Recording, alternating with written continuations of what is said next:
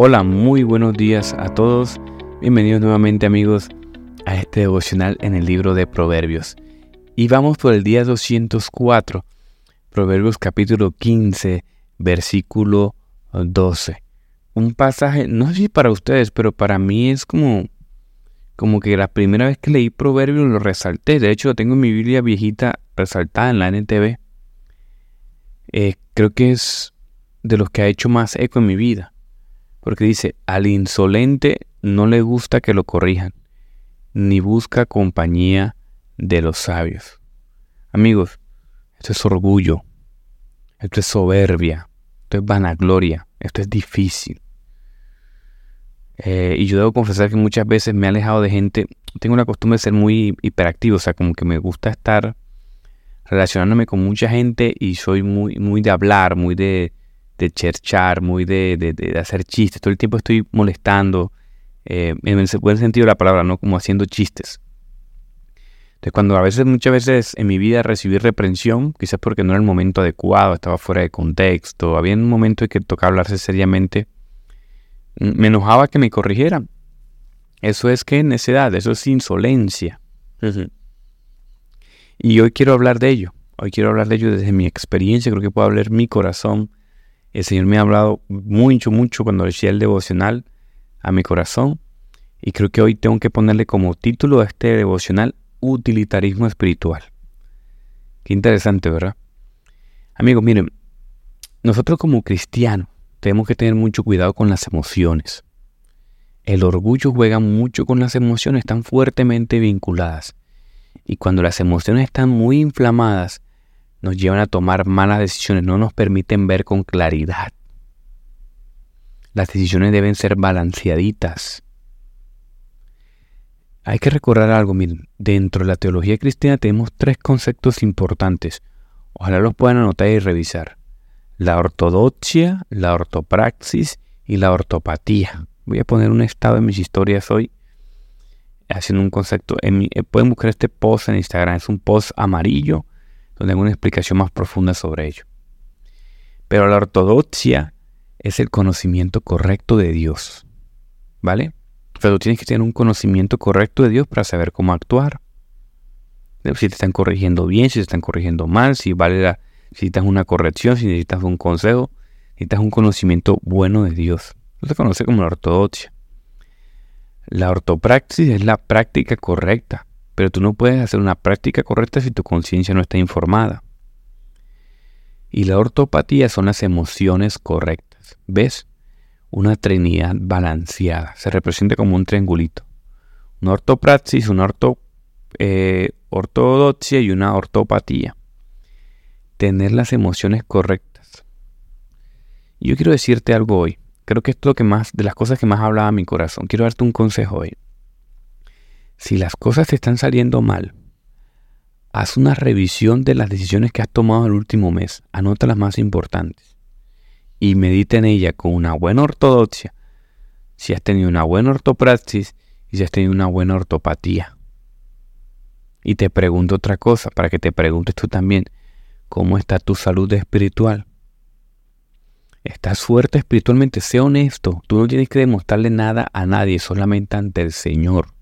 Y te he hablado estos últimos días que el Señor conoce absolutamente cada átomo y cada cosa. Tu alma la conoce. Ahora reflexionaba aún más. ¿Qué es el alma? El alma ni siquiera tú la conoces. El Señor sí conoce el alma su sentido espiritual. Es inmaterial, pero el Señor la conoce. Por eso digo, Dios te conoce más de lo que te conoces tú, porque Dios es espíritu también y conoce al espíritu tuyo. Entonces tú no estás mintiendo a nadie. ¿Cómo está tu salud espiritual? Responde de tú mismo. ¿Cómo están tus medios de gracia? Yo te he enseñado cómo está tu oración. Y un medio de gracia importante que habla el proverbio del día es cómo está tu búsqueda y compañía de la gente madura, tus pastores, tus líderes, tu mentor. ¿Cómo está esa relación con ellos? Te pregunto nuevamente, ¿cómo están las conversaciones con tus líderes? ¿Tienes líder? ¿Tienes mentor o no? O tú eres de las personas que no necesitas eso. ¿Ves? Y te lo llevo más allá. Si tienes pastor y líder, ¿cómo está él? Por eso le pongo utilitarismo espiritual al título de hoy. ¿Cómo está la compañía de, tus, de los sabios?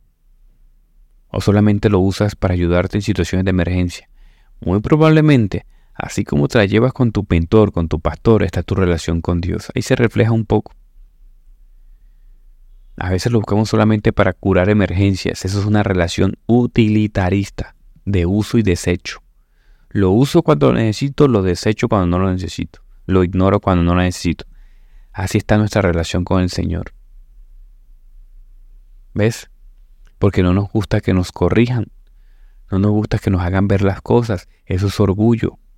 Y te voy a decir algo profundo. Creo que es de las mejores reflexiones que el Señor, el Espíritu Santo me ha ayudado a hacer en estos días en mi vida porque necesito doblegar estos días más mi orgullo. Si no trabajas en tu orgullo, este mismo orgullo hará que te adules tanto, que te des tantos aplausos, que tú mismo no soportarás que se te rebaje el nivel apropiado, que se te asienten y se te ponga en el lugar en el que debes estar. Y no tener control de esto harás que explote tu vida negativamente. Amigo, el orgullo es fuerte y trae consecuencias desastrosas. Yo creo que quizás por esto Jesús aconsejó tácitamente morir a nosotros mismos en pos de Él y seguirlo todos los días. Yo creo que Dios, Jesús nos dejó ese consejo que es grave, el gran pecado, el pecado capital, el que trae destrozos en tu vida es el orgullo. No te fíes de Él. Si esta palabra no te cae, si te cae. Ay, quizás el devocional hoy no me pegó. Si te pegó. Porque nuestro orgullo está ahí al acecho, tratando de destruirnos. Juan capítulo 3, versículo 20. El famoso Juan 3. Mire, lo que es Juan 3 y Romanos 8 son dos de mis pasajes favoritos que visito recurrentemente y lo tengo en mi vida marcado. Juan 3, 20 dice, Todos los que odian el mal odian la luz y se niegan a acercarse a ella, porque temen que sus pecados queden al descubierto. Por eso no buscamos consejo de sabios, por eso somos necios y los rechazamos, por eso no vamos a la iglesia, por eso no buscamos amistades cristianas. Y detecta esto en tu vida, mientras más te quieras cerrar. A veces nos molesta algo, a veces nos, nos hacen cosas injustas y injustas y a veces la primera reacción es me voy a encerrar, me voy a apartar, voy a abrir a esta gente, voy a cerrar mi corazón. Al contrario, tienes que ponerlas al descubierto ante Cristo. Y muchas veces no podemos ponerla ante Dios por nuestra limitancia. Y Dios usa a nuestros pastores y líderes para que, se, para que nos ilumine el corazón con un consejo. ¿Y sabes qué preferimos nosotros? Cerrarlo. Y hasta que la cosa ya esté grave y destrozada es que buscamos ayuda. Utilizamos a nuestros líderes. Y repito, así como utilizamos a nuestros líderes, utilizamos a Dios, muy probablemente. Tremenda exhortación que me llevo yo primeramente el corazón y quería compartírselas hoy a ustedes, amigos. Voy a orar, vamos a orar por esto. Gracias Dios porque nos has alimentado esta mañana a través de tu palabra. Nuevamente nos recuerdas quién eres, Señor. Ayúdanos a disponer nuestro corazón todos los días. A veces, muchas veces lo que hacemos es huir. Huir, Señor, cuando tu voz nos llama. Cuando tú usas tu voz, Señor, a través de personas que has puesto sobre nosotros, Señor. Ayúdanos a no huir, sino a buscar. Ayúdanos a no ocultar, Señor, sino a poner todo hacia la luz. Ayúdanos a ser prudentes y sabios, Señor, porque muchas cosas Sabemos, debemos manejarlas con prudencia y ponerlas en el lugar adecuado. Ayúdanos a saber con quién hablar realmente y cómo y cuándo hablarlo. Es importante esto para nuestra salud espiritual. Ayúdanos a darle valor a lo que has hecho en nuestra vida y darle valor a las personas que has puesto a nuestro alrededor. Ayúdanos a verlo, Dios, porque muchas veces no valoramos esa compañía que has puesto. Habla el corazón de mis hermanos en su justa medida, te lo pido Señor el día de hoy.